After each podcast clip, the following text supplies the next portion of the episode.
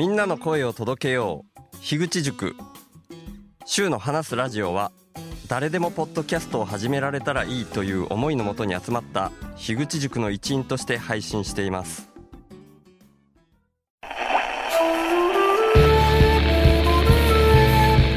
孫のことをね、考えてる。2020年12月31日なんで、ポッドキャストの配信をするのか、古典ラジオの樋口さんの影響っていうのが、るべくお金を使わない生活をしてる全部循環の中にいて、それに対する恩返しのような形でノートをして、急に起きてることを、小さい頃から自分事として捉えているというか、そうした観点を持てばわかると思うんで、ファンという人が、羽釜で炊いて米だけ作り始めたっていう HSS 型 HSP。相方欲しいなぁ。小の日の家の家の日の家自分たちが何の上に成り立ってるのか。をやめさせてもらいたいです。5万円だけ稼いでるそれすらも今捨てようとしてる。競争を生み出しやすい原因としてお金があるって僕はアウトプットが先。どういう感じなんやろうな。リミット2050年とか体感的にありません。今のまんまだったら本当にまずいんだろうな。頭では分かる僕ってそれが気になるぐらいビビりなんです。さすがに伝わりました。小さい邪馬台国友禅さんの今の現代社会はあらゆるサービスは不安 OS でできてる。安心 OS に変えていこうっていうアウトプットが先っていうとことめちゃくちゃ一致して根っこの方に直接アクセスしようっていうのが僕の行動。週の話。すラジオ。ラジオ。ラジオ。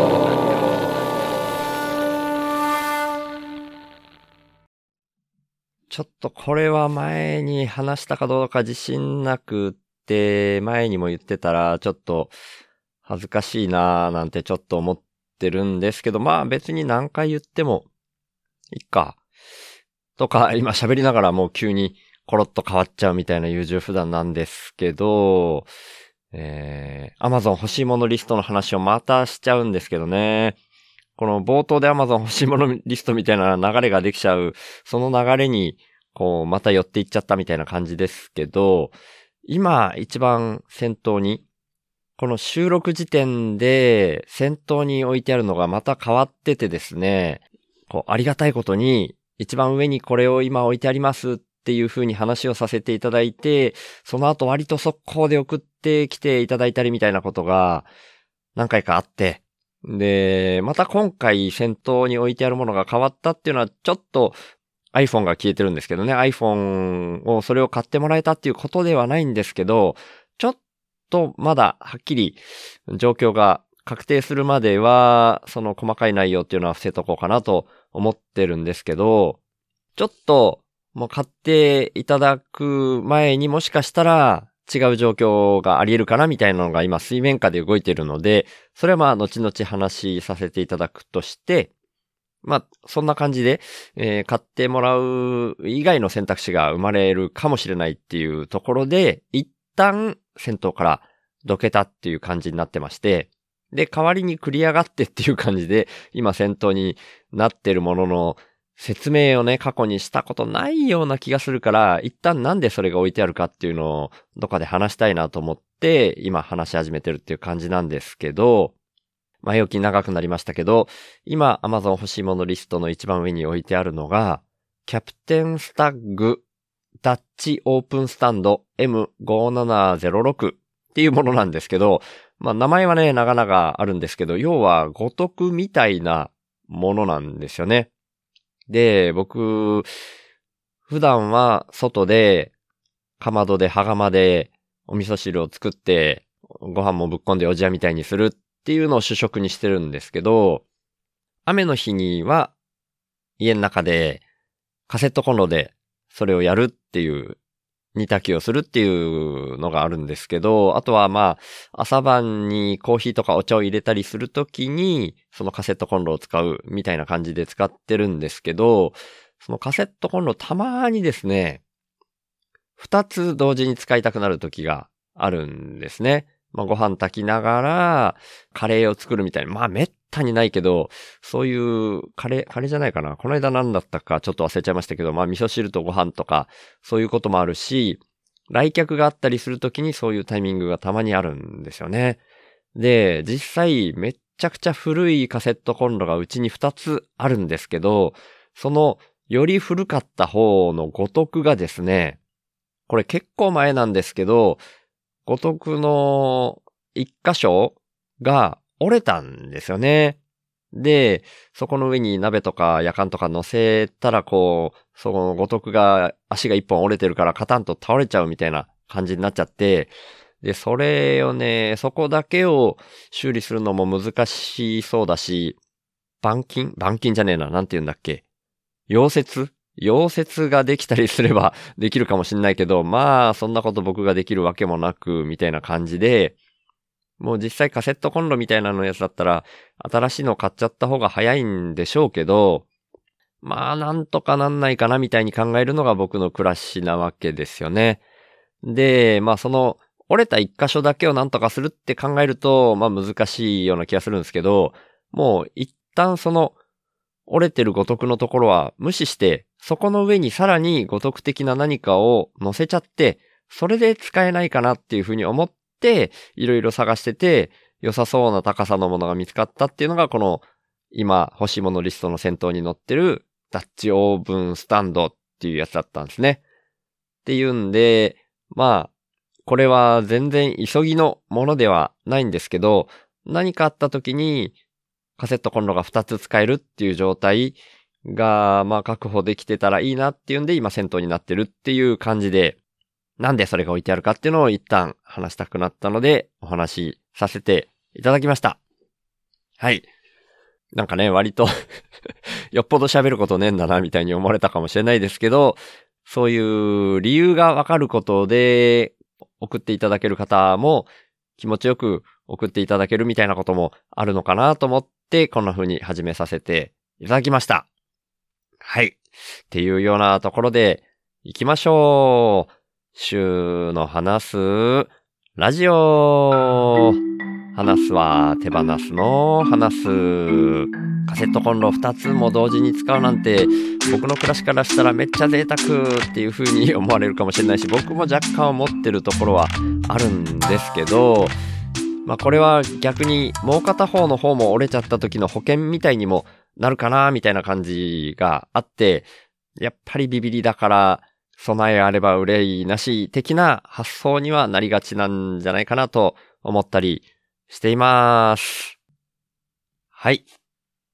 今日は2023年12月21日、えー木曜日ですね。お昼の12時53分にもちょっとしたなろうっていうとこですね。っていうような感じで今話し始めてますけど、まあ、12月6日からですね、すごい怒涛の5日の議事館の配信の後から、インプット、特にその議地の完全人間ランドにスポンサーするための月始め読み上げ用のインプットっていうのがダダダッと来たっていう、で、それを皮切りにして、インプッターの方がたくさん来るっていうのが続いていて、まあ、後半は、どっちかっていうと物が送られてくるみたいなのが、前回までいっぱい続いてたんですけど、ちょっとだけ落ち着いたかなっていうような感じがします。でもお二方今回もいらっしゃってですね、もう全然全くない時もあるって考えたらお二方であっても、なんていうか少ないっていうのもあくまで相対的な話でですね、それまでが8人とか6人とか読み上げる回が続いてたから、それと比較して少なめになってきた、落ち着いてきたのかなみたいな感じがしてたりしますけど、僕としてはもう本当にありがたい限りな状況ですね。なんで今回は、まあメインとしてっていうか、そのインプッターさんのお二方の紹介をして、その後になんか僕の考え方みたいな話に突入するかもしれないし、あ、意外と長くなって結構喋ったな、みたいに思ったら、そのまま終わるかもしれないし、みたいな、流動的な感じで、ちょっと進めていけたらいいかな、なんて、今のところ思っております。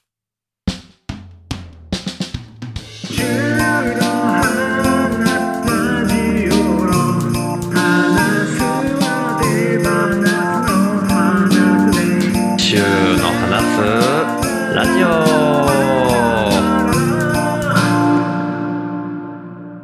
はい。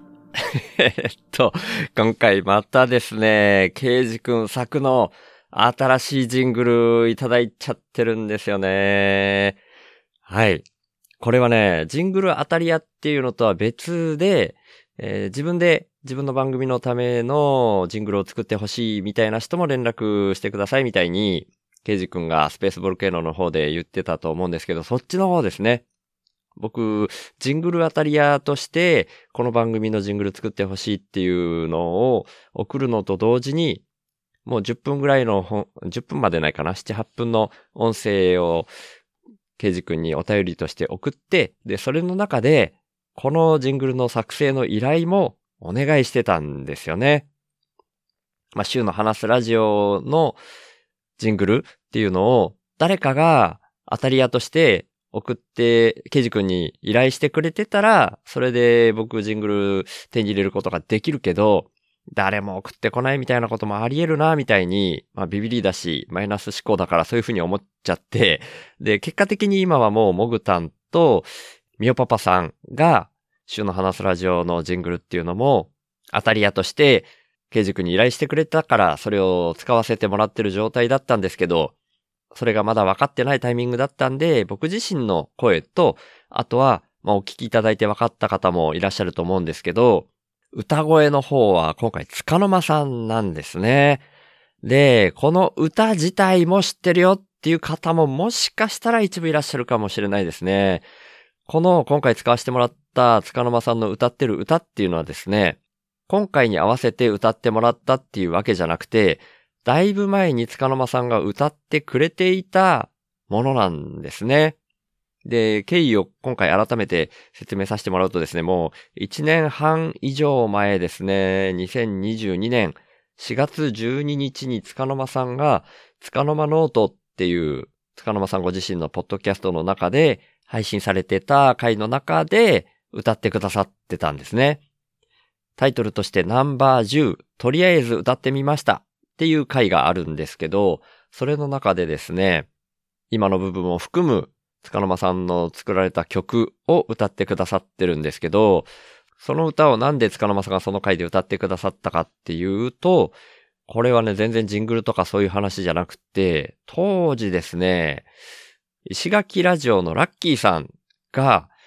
自分の作詞作曲した曲をポッドキャストで弾き語りをして流して、で、それがめちゃくちゃかっこよくてですね、ハクチュームっていう曲だったかな。で、僕もそれめっちゃ羨ましいなと思ったし、みんなもすごいかっこいいとか言って話題になってた時期だったんですよ。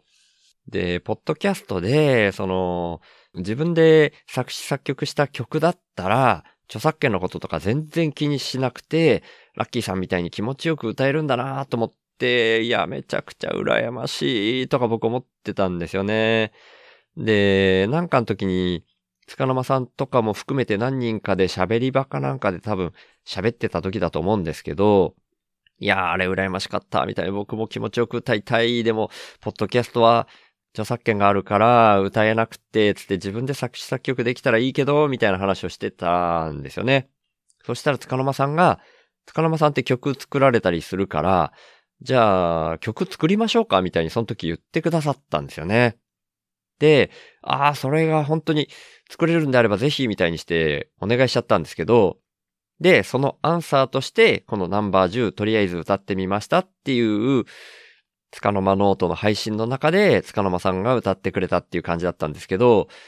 曲に関しては、なんか過去に作った曲の中からっていうんで、割とすぐ返してくれたっていう感じだったんですね。多分、一から作るってなるとめっちゃ時間がかかるっていう感じだったんだと思うんですよ。なんで、過去に作った曲の中から、なんか良さげな曲がないかなっていうんで、その曲を歌ってくださってるんですけど、基本的にはそれには歌詞をつけていなくて、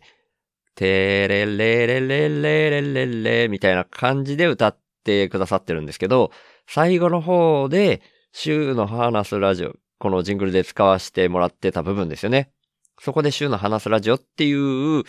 歌詞を乗っけて歌ってくださってたから、そこの部分がジングルに使えるんじゃないかなって、今回ジングル作成したい人は依頼受け付けますみたいな企画を聞いたときに浮かんだんですね。なんで、ケイジ君にその部分、塚沼さんが歌ってる部分を使って、ジングルとか作れたりしないですかねっていう風に依頼させてもらって、それで出来上がってきたっていうのが、さっきのジングルになります。塚沼さんもケイジ君も本当にありがとうございます。で、塚沼さんについてはですね、僕、特に許可を得ずにですね、ケイジ君にもなんか、ノリと勢いでそういう風に依頼しちゃってて、で、ケイジ君も他のジングルアタリアとかが多分めちゃくちゃいっぱい来てる中で、すごい忙しい、お忙しい中っていう感じで作ってくださったと思うんですよね。で、そのジングルのことについてだったり、あとは議地間でスポンサーしてるものだったりとか、いろいろ僕、ケイジ君と LINE でやり取りさせてもらうことがあるんですけど、その、塚沼さんの歌に合わしたジングルを作るっていうことに関してもですね、これはいつ、いつかな？12月6日か、6日にやり取りさせてもらってる LINE の中で、ケイジ君は、塚沼さんの歌3拍子でちょうどクリスマスっぽかったので、それまでになんとか仕上げたいですっていうふうにおっしゃってくれてたんですね。で、まあ、くれぐれもご無理なくみたいな感じでは僕も言ってたんですけど、ちゃんとクリスマスまでに仕上げてくださいましたね。今収録してるのが21日ですけど、昨日20日の日付が変わって深夜だったんですけど、まだ僕起きてて深夜2時台ぐらいにケイジ君が遅くにすいませんみたいな感じで、このジングルを送ってきてくださったっていう感じでした。で、僕、さっきも言ったみたいに、塚沼さんには全然許可取ってなかったので、その、ケジ君が送ってきてくれたジングルを塚沼さんに聞いてもらって、問題なければ使わせてもらいますね、みたいな感じでケジ君には返してたんですけど、で、その夜中のうちに塚沼さんにその、経緯とか、あとはそのジングル自体を URL でお伝えして、使っても構いませんか？っていう風に聞いていたら、塚沼さんが朝に OK です、取り急ぎ、みたいな感じでお返事をいただけていたので、今回使わせていただいています。っていう、そんな流れになっておりました。もうね、僕もずーっとその、もともと僕が歌いたいみたいに言って、それで曲作りましょうかって、塚沼さん言ってくれて、で、実際配信で歌ってくれてってしてたのに、それがうまいこと活用できてなかったのがずっと気がかりだったんですよ。心苦しかったんですよ。なんでね、まあ今回ちょっと最初の想定とは違う感じにはなりましたけど、ケイジ君に作ってもらうっていう、今、こう生まれてる面白い流れに乗っかって、なんとかかんとか一つの形として、塚沼さんのその歌ってくださったのが活かせたっていうのが僕としてはめちゃくちゃ嬉しいなと思ってます。で、それに歌詞をつけて、で、僕自身が気持ちよく歌うみたいな、まあちょっとそのギターとかもコードが僕何で弾いたらいいかっていうのが分かってないから、そこら辺が難しいかもしれないんですけど、いずれはですね、その歌詞、僕がまあ作るのは難しいんですけど、まあ作ってもいいよっていう方が現れてくださって、それを作ってくれたりとかで、最終的に僕もギターのコードで何で弾けばいいかみたいなのをなんとかして、まあ自分で調べるか教えてもらうかして、たどり着いて、弾き語りをできるようになるっていうのは最終目標としてはあるんですけど、今のところ、こんな形で有効、有効利用って言うとちょっと言葉悪いかな。あの、何かしら、その塚沼さんが歌ってくださったことを活かせたっていうことがすごい嬉しいなっていうふうに思ってます。はい。とりあえず、手法インプッターの方のご紹介に入る前のジングルとして流したっていう、それについての説明の方が長くなっちゃったっていう部分あるかもしれないですけど、とにかく今回もケイジくん、そして塚沼さん、本当にありがとうございます。この形でジングル時々使わせていただきたいと思っております。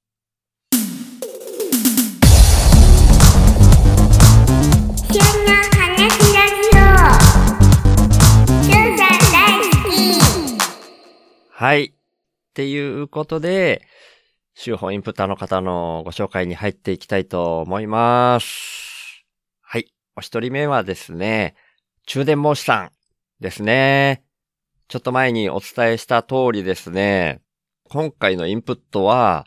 インプットとしてというか、中電申しさんが前回インプットしてくださった月始め読み上げ用のインプットの時に、宣伝したいことはないですかっていうふうに僕がお聞きしたら、その宣伝したいことというか、シュウさんに紹介したい焼酎がありますっていうので、宣伝なのに焼酎を送ってきてくれたっていう、そういう不思議な現象というか、前回も当たりが出たらもう一本っていうアイスが当たり続けるみたいな現象みたいに見えるよみたいな感じで言ったと思うんですけど、宣伝として、宣伝を聞きしたら、焼酎を送ってきてくださったみたいなことが今回起こったんですよね。なんで、またこれはこれで宣伝したいことを聞かないといけないなって、それちょっと聞くのが忘れちゃって、今回ちょっと宣伝したいことはまだ聞けていないんですけど、また、中電模試さんからお返事いただいたら、宣伝させていただきたいなっていうふうに思ってる段階なんですけど、とりあえずその焼酎はですね、12月18日、月曜日、お昼前ぐらいに送ってきました。届きました。で、焼酎がですね、すごい珍しい焼酎で、木村ロックっていう名前なんですけど、えー木村さんっていう、えー木村何さんだったっけな？えーっとですね、これ多分プロレスラーの方？なのかな？格闘家？あ、柔道家か。ごめんなさい。いきなり間違えましたね。今、リンクをちょっと開き切る前に喋っちゃってて、えー、川尻町出身の最強の柔道家、木村正彦の記念焼酎、木村ロック。っていうのが今回送られてきた焼酎だったんですね。川尻町っていうのは熊本市南区川尻っていう風になってますね。で、その中電模試さんが送ってきてくださったリンクによるとですね、僕ね、格闘技が詳しくないからあんまりわからないんですけど、唯一わかったのがですね、1951年にブラジルにてヒクソン・グレイシーの父、エリオ・グレイシーをこの技で破ったことで、この技の名が世界に広がることになったそうですっていうことで、その、ヒクソン・グレイシーだけは僕知ってたんですよ。まあお父さんのエリオ・グレイシーさんっていう方もいらっしゃったみたいですけど、まあそのお父さんいたんだ、お父さんも格闘家だったんだってことは知らなかったんですけど、とにかくそのエリオ・グレイシーさんを破った技の名前が木村ロックだったみたいなんですよね。で、それにちなんで木村ロックっていう純米焼酎25度みたいですね。それを企画しましたみたいな感じで、えっ、と、1951年に破って、あ、それと違うか。えーっと、生誕100年か。1917年生まれだったみたいで、もう木村正彦さん現在は亡くなられてますけど、そこから生誕100年だから、2017年にそれを記念してこの木村ロックっていうのが作られたっていうことらしいですね。なんで、この情報だけ先にいただいたんですけど、なんかすごいな来たな、みたいに思って、まあ僕にわかるかな、みたいなところもあるんですけど、なんかでもこれ、正月用のお酒として送りますので、みたいにもおっしゃってくださってますし、食レポいけますか？みたいな。で、僕がね、この食レポで、美味しいとかしか言わないってことは、もう、中電模試さんも、重々承知してくれてまして、あの、シュウさんの食レポ好きですよ。美味しいしか言わないとことか、笑いみたいに書いてくれてるんで、まあ、とにかくこの木村ロックっていう焼酎で食レポをすることで、なんとなく中電モンさんが 喜んでくれるんじゃないかなみたいな感じは受けてますので、まあちょっとね僕にこの良さがわかるのか、なんかロックで飲むのがいいらしいんですよね。なんで、焼酎をロックで飲むとか僕あんまりしたことないからとかいうのもあるし、実際僕、冷凍庫ないから、冷凍庫というか冷蔵庫のね、電源入れてないから、氷も作れないし、みたいな。まあ、ロックアイスみたいなのを買えばできなくはないですけど、そこはちょっとね、僕の暮らし上、うーん、焼酎のロックのためだけに氷を買うみたいなことは、ちょっとね、難しい。できないんで、ただまあ、めちゃくちゃ冷え込んでるから、正月に、正月にこれちょっと飲んでみようと思ってるんですけど、まあその時には全然冷えてて美味しいんじゃないかなと勝手に思ってるので、その時にまた正月は正月で何かしら収録すると思うんで、その時に食レポをさせていただきたいと思ってます。もういただいちゃったからすぐ食レポをしようかなっていうのも一瞬よぎったんですけど、今ですね、焼酎と日本酒をそれぞれ一つずつ開けてるのがあったっていう状況があったんですよね。まあこれ、州法の方で言ったかどうか、あ、言ってますよね。あの、インプットをしていただいたから言ってますけど、道場15分のゲスト、12月にゲストに来てくださってるシージャさんが、その道場の収録の4回目とか5回目、その月の最後の回では、飲みながらみんなで喋るみたいな回に合わせて、日本酒を送ってきてくださったっていう、その脱菜っていう日本酒も残ってたりして、まあ、厳密に言うと今はなくなってるんですけど、それはちょっと後からなぜなくなってるかっていうのをお話しするんですけど、まあ、それも空いていたし、で、それとは別で、のりこさんからいただいた焼酎かな。あ、のりこさんのはもう飲み切って、えっ、と、その道場でご一緒してる紫さんからいただいた焼酎が、一応もう途中まで開けて、蓋を一回開けて、途中まで減らしてるのがあるから、そういうね、空いてるのがまだいっぱいあるっていう状況で、さらにこの木村ロックも開けるみたいなのが、ちょっと抵抗あるなと思ってですね。なんていうかやっぱ、開けた後はなるべく早くお飲みくださいみたいなのが脱菜のラベルにも書いてあったりしたので、まあ少なくとも脱菜を開けてからみたいに思っていたので、まだ今のところ食レポをしてないっていう感じですけど、まあ正月にはさせていただきたいなと思ってます。で、さっきも言ったように宣伝に関しては、後でまたお返事が、中電もしさんからお返事が来ましたら、そちらを宣伝させていただきたいと思っております。この、木村ロックもね、2本届きましたので、そちらも、こう僕のペースで飲んでいく感じだと、そういう冷えてる時期を通り過ぎて暖かくなっちゃったらどうしようかなみたいなところも 若干心配としてなくはないですけど、まあそれはそれで全然味わって飲めさえすれば僕的には満足いくんじゃないかなと勝手に思っておりますので、そんな感じでやらせていただけたらなと思っております。ということで、中電もしさん今回も本当にありがとうございました。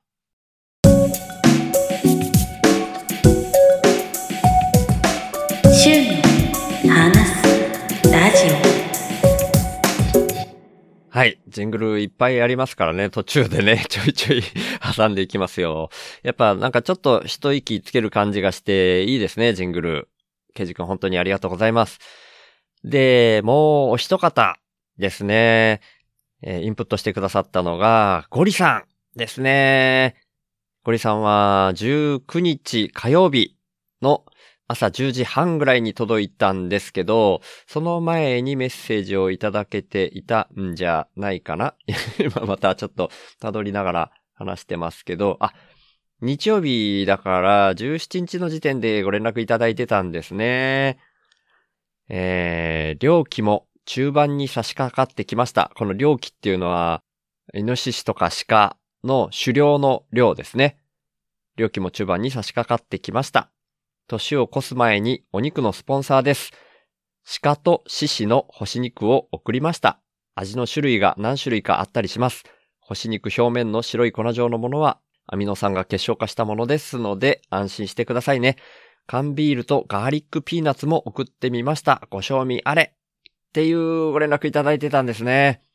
あ、で、SNS、ポッドキャスト、OK。追加の宣伝特にありません。っていう風に、これもこちらから聞き直すことが全くない、ケイジ君とかミオパパさんの流れと同じ感じですね。完璧な感じで送ってきてくださいました。本当にありがとうございます。ゴリさんはね、あの、前年度、まあ、去年というよりは前年度かな。まあ、年度もちょっとまたいでたかもしれない。前回の4月1日にのりこさんとかと会うっていうんで、いいかねパレットでオフ会をした、それに合わせて干し肉を送ってくださったのもあるし、干し肉じゃなくて、ローストの肉も送ってくださったみたいなのがありますよね。とか、でも、その前にも僕に、僕個人に向けて、干し肉をインプットしてくださったみたいなのもあって、だから過去に最低2回は干し肉もインプットしてくださってたっていうのもあるし、月額サブスクのインプッターにもなってくださってますしっていう、本当にお世話になりっぱなしなんですけど、今期も干し肉を送ってきてくださったってことで、ああ、またあの干し肉食べれると思ってね、本当嬉しかったんですよね。で、しかも今回は缶ビールっていうんでスーパードライと、あとはガーリックピーナッツも入っておりました。なんでね、ちょうどそれが届いたのがさっき19日って言ったんですけど、19日の夜にですね、ちょうど僕が別でやってる小熊ちゃんとチッペさんと一緒にやってるクーネル話すっていう番組があるんですけど、それの収録ってわけじゃないんですけど、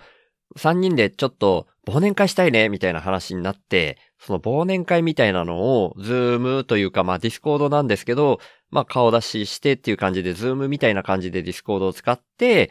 いつも収録もそんな感じでやってるんですけどね、そういう感じのオンライン忘年会をやったんですよ。なんでちょうどこのビールとか、そのガーリックピーナッツとか、まあ干し肉もそうですけど、それをおつまみにして飲めるなって思って、だから、さっきの中電モンスターの時に話した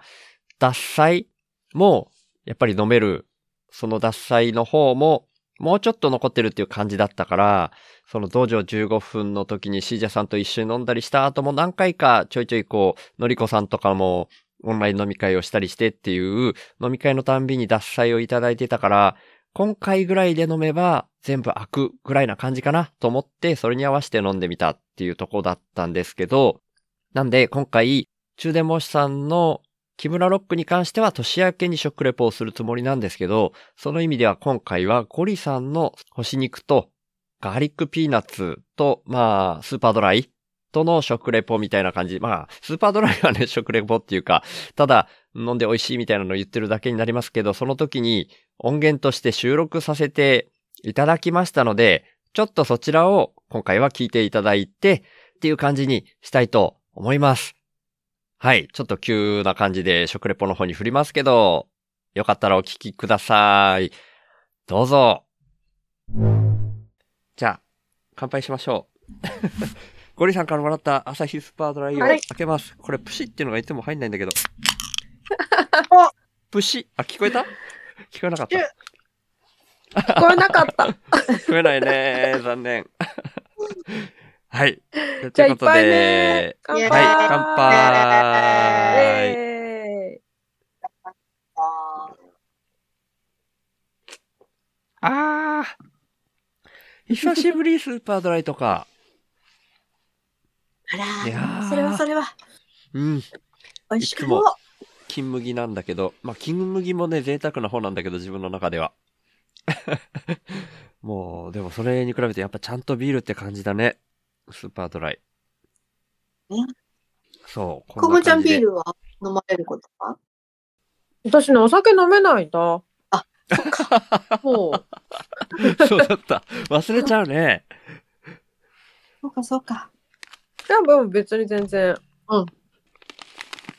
じゃあちょっとごめんなさい。食レポさせてもらってもいいかな？あ、どうぞ。いいよ。揚げ、揚げニンニク、ニンニクピーナッツ。がっつり癖になるゴリさんの。美味しそう。それ、うんううんん。それどこのですか？どこ、どこあ、でどこだろうどこだろうちょっと待ってね。えー、えっと、うーん。株式会社 CGC ジャパン、CGC かな？おうおうおうはいはいはい。です。へえ。CGC へえ。え、それは、はい。もうね、ニンニクの香りがすごい。ニンニクとピーナッツ？にん、うん。揚げニンニク、揚げニンニク入りピーナッツって書いてるね。うんわあ。美味しそう。胡椒をまぶしてあって。うん揚げニンニ揚げニンニクがね、スライスした揚げニンニクが入ってすます。ごい。揚げニンニク食べてみます。すげえ超ニンニクの匂いが。だってニンニクでしょ？うん。うん にしてもなんかチップスみたいな感じだけど、うん。すごい。あ、ピーナッツは普通に。ピーナッツなの？ね。いいないいないけど。美味しい。すごいいい。がうんメインじゃなくて、ピーナッツがメインでうんニンニクフレーバーなのかうん。そうだね。フレーバーっていうのか。こういうの。フレーバーっていうか、うんまあ一緒だよ。一緒になってるんだもんね。入ってるんだもんね。一緒に入ってる。うんうん。揚げニンニク。すっげえ癖になるわ、確かにこれ。うん。美味しい。ビール進んじゃうね。うん。ねえ。それと、去年も送ってもらったんだけど、イノシシと鹿と二つもらったけど、今日は開けたのは、鹿塩って書いてる干し肉です。はあ。これはこれ、今回は、前は胡椒とかまぶしてあったけど、特に胡椒まぶしてないけど、多分これでも美味しいんじゃないかなと思って。干し肉です。肉 食べたことないや。はちょっと画面で 分かりづらいかもしれないけど。ああ。見える見える。うん。ああ。ああ美味しい。あ美味しいです。ゴリさんありがとあ。ちょがっと今日はクーネル話すの忘年会やってますんで、そこで 枠をお借りして、こぐまちゃんとちっぺさんにリアクション見てもらいながら、食レポをしてみました。ゴリさん本当にありがとうございます。はい。そんな感じでした。食レポもね、なんていうか、うん。お酒なんでね、ルイスさんからいただいたカフェオレとか牛乳とかそういうのだったら全然普通に昼間に収録してる時に食レポしつつみたいなこともできるんですけど、昼からね、お酒飲もうみたいにはちょっとならないし、一人でだとちょっと寂しくなっちゃうっていうんで、クーネル話すのお二人にご協力いただいて、その場で食レポさせていただいてっていう感じにしちゃいましたけど、いやー、でもスーパードライとかもね、僕普段めったに飲めないんで、やっぱりちゃんとしたビールはやっぱり美味しいなって思いましたね。で、干し肉も去年同様すごい美味しかったんですけど、まあ食レポの中でも言ってましたけど、ガーリックピーナッツもね、本当に癖になるっていう感じで、ちょっと食べ過ぎちゃうかなみたいな感じがちょっとあって、だから2袋入ってたんですけど、1袋はね、もうちょっとで飽きそうなぐらい、その場での飲み会で食べきらなくてよかったなぐらいな感じだったんですけど、その後もね、飲んでなくてもついつい食べちゃって、もうちょっとでなくなりそうな感じになっちゃってます。やっぱりね、目の前にあったら食べちゃう病なんですよね。これが、まあなんとかなんないもんかな、みたいに思うんですけど、簡単には治りそうな気がしないですね。はい。ということで、ゴリさん、去年に引き続いて、あ、前年度かなに引き続いて、干し肉を送っていただきまして、前回に比べて量もすごい多いような感じがしますし、おつまみとして今回は食べさせていただきましたけど、これからは毎日、味噌汁おじやの方にもちょっとずつ入れて、僕の貴重なタンパク源として取らせていただきたいと思ってます。まあ、タンパク源っていうよりは、やっぱり味がね、めちゃくちゃ美味しくなるんですよね。味噌汁にちょっと入れるだけでね。っていうのがありますんで、この干し肉がある間は、すごく美味しい味噌汁おじやが食べれるっていうとこで、毎日ちょっとずつ楽しみに食べさせていただきたいと思ってます。宣伝はないということだったんですけども、ゴリさん今回も本当にありがとうございました。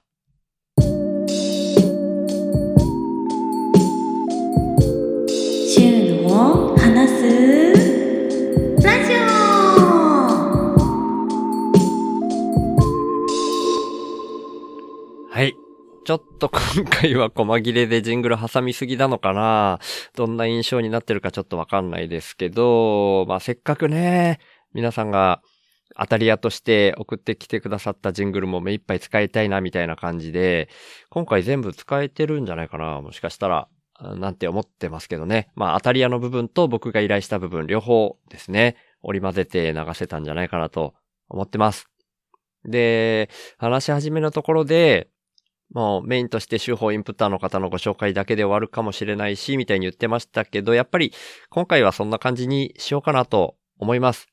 もうインプッターの方の人数としてはお二人だったんですけど、途中でクーネル話すのお二方との食レポとかも挟んだし、あとは塚の間さんのジングルが入れられたことで、それについて話した部分も合わせると、まあまあな時間になってるので、まあ、今回としては、うん、前回前々回とかに比べると比較的短めかもしれないですけど、通常僕30分ベースでやってたりしたので、それで考えたらもう逆に大幅に超えてるみたいなところもあるから、まあ今後も時間っていうのはその時に合わせて、僕がその時にこんな感じかなって思ったみたいな、うん、30分から1時間半ぐらいな幅のある中でやっていけたらなみたいに思ってますんで、なんとなく今回はこんな感じで終わっていこうかなと思っております。で、実際ですね、さっきちょっと目の前にあったら食べちゃう病みたいなことを言いましたけど、それにまつわるような、またですね、えー送ってくださってるっていうご連絡をお二方ほどいただいてたりしまして、で、実際明日とか明後日に届くような感じになってるのでですね、またそれについても次回ご紹介するような内容になるっていうのはもうほぼほぼ決まってるんですけど、もうそんな感じで、やっぱりこれあれですね、あの、12月6日っていう一つの、その、前日に議事感があったところから始まった流れみたいに僕感じてましたけど、まあどっちかっていうと、12月っていう、まあクリスマスを意識してくださってたり、お歳暮を意識してくださった方もいっぱいいらっしゃって、それが重なったみたいなところもあるのかなっていうふうに思いました。なんで、これからちょっとね、それが落ち着いてっていう感じでいくと、うん、あんまりインプッターの方のご紹介できない回っていうのも、まあ、次回はあるけど、その先とかはなくなっていくかもしれないなっていうふうに、あらかじめ心、心構えというか、もうビビりなんでね、そういうふうに思っちゃうんですよね。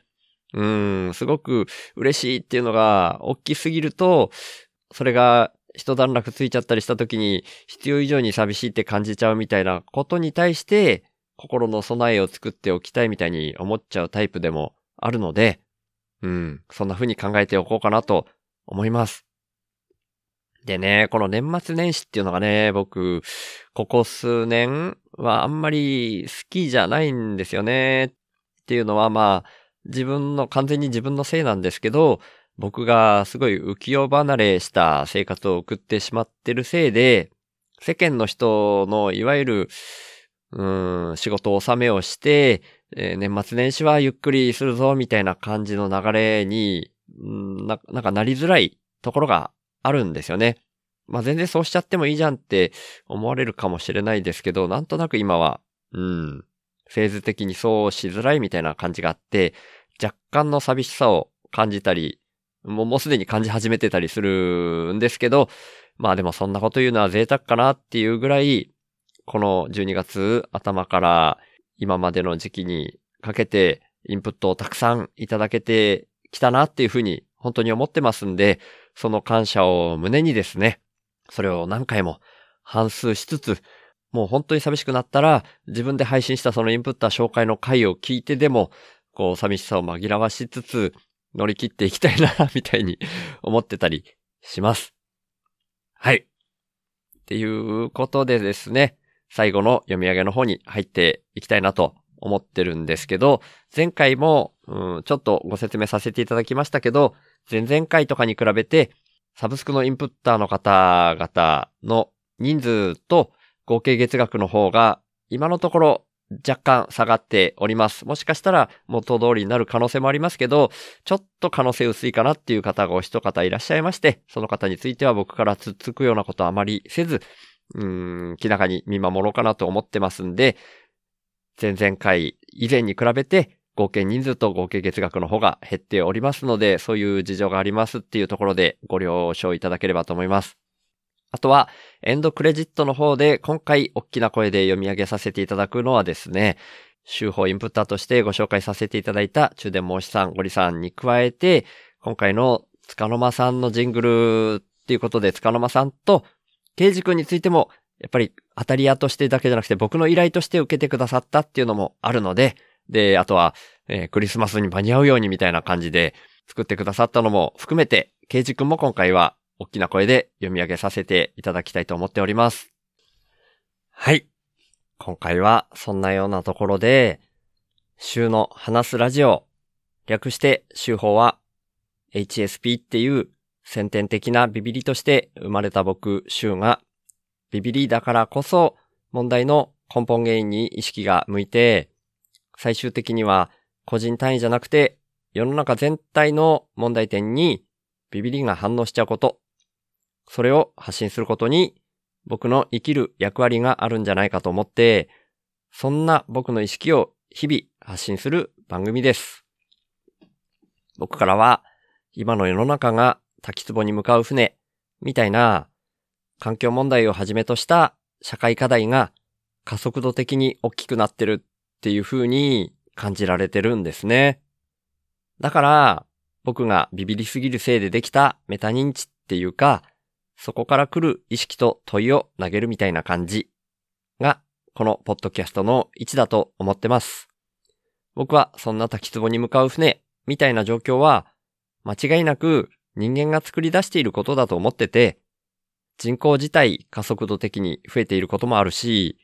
人間の欲望も大きくなりすぎてるっていう風に感じてます。で、その原因として、人間の欲望を増幅させてしまうような特徴をだんだん強めてきてしまっているお金っていうものが一つあると思っていて、そんなお金みたいな何かが入ってこないと、インプットされないと、自分からもアウトプットを出さないよ、みたいな、交換条件的なインプットが先な構図も感じてます。だとしたら、アウトプットが先な構図に逆転させることで、滝壺に向かうスピードが緩和されるんじゃないかなって思ってます。で、そんなアウトプットが先っていうイメージなんですけど、生きていくために最低限のことで満足するみたいなのも大事だと思っていて、だから僕はこの手放すをテーマにしてるんですけど、僕は幸せっていうものは相対的なものでしかないっていうふうにも考えてて、人との比較って意味じゃなくて、自分個人の単位で見たときに、沈んだ状態からちょっとマシになって浮かび上がってくる。そんな風に幸せってのは、心の状態が相対的に変わったときに感じられるって意味なんですね。それだったら、どこの、どの位置にいても変わらないんじゃないかなって僕は思ってるんですけど、だから、原始人であっても、超貧困国の人であっても全く変わんなくって、お金がないと幸せにならないとか、そんなことは全くないし、最低限生き延びられるっていうところで満足する人が増えれば、余剰も出やすい。で、その余剰分は、お裾分けみたいな形で回していける。みたいなのが僕のアウトプットが先のイメージです。そのために自分自身の才能みたいなものを無条件にアウトプットとして先に出す。みたいな動きが大事だと僕は思ってるので、こんなビビリの僕に一番向いたこととして、この意識をポッドキャストで発信してるんですね。だから、2022年以降、いわゆる雇われをやめて、現金収入がないっていうような状況で、勝手に一人で空気質的にアウトプットが先な動きを始めてるつもりなんですけど、まあ世の中っていうのはそんな簡単に変わるもんじゃないので、僕の貯蓄が尽きるのが早いか、そんなアウトプットが先な循環の社会が来るのが早いか、みたいな状況になってますけど、そんな僕が最低限の資質で暮らしながら、アウトプットが先なこの動きを続けるために、週報インプッターっていう名前で、スポンサーの権利の販売を始めました。1ヶ月に100円以上の定期購入の形式ですけど、週報インプッターになってくれた方は、初回は週報内で僕が宣伝させていただいた上で、公式サイト内に掲載します。加えて、1ヶ月に数回程度ですが、番組の最後にラジオネームの読み上げをさせていただきます。僕は数年前から、なるべくお金を使わない生活を徐々に徐々に進めてきたんですけど、今の僕の1ヶ月の支出額は約5万円です。それに対して今は50人の方から週報インプッターとして毎月サブスクでいただいている形になってまして、その合計月額は11,715円になってます。皆さん本当にいつもありがとうございます。そんな週報インプッターの入り口は概要欄にありますので、もし本当に心から購入したいっていう風に思われる方がいらっしゃいましたら、ぜひよろしくお願いします。ただ僕としては、そんなアウトプットが先で循環する社会が来ることの方が大事だと思ってますので、これももしよかったら、週の話すラジオを SNS 等で投稿とか、拡散とか、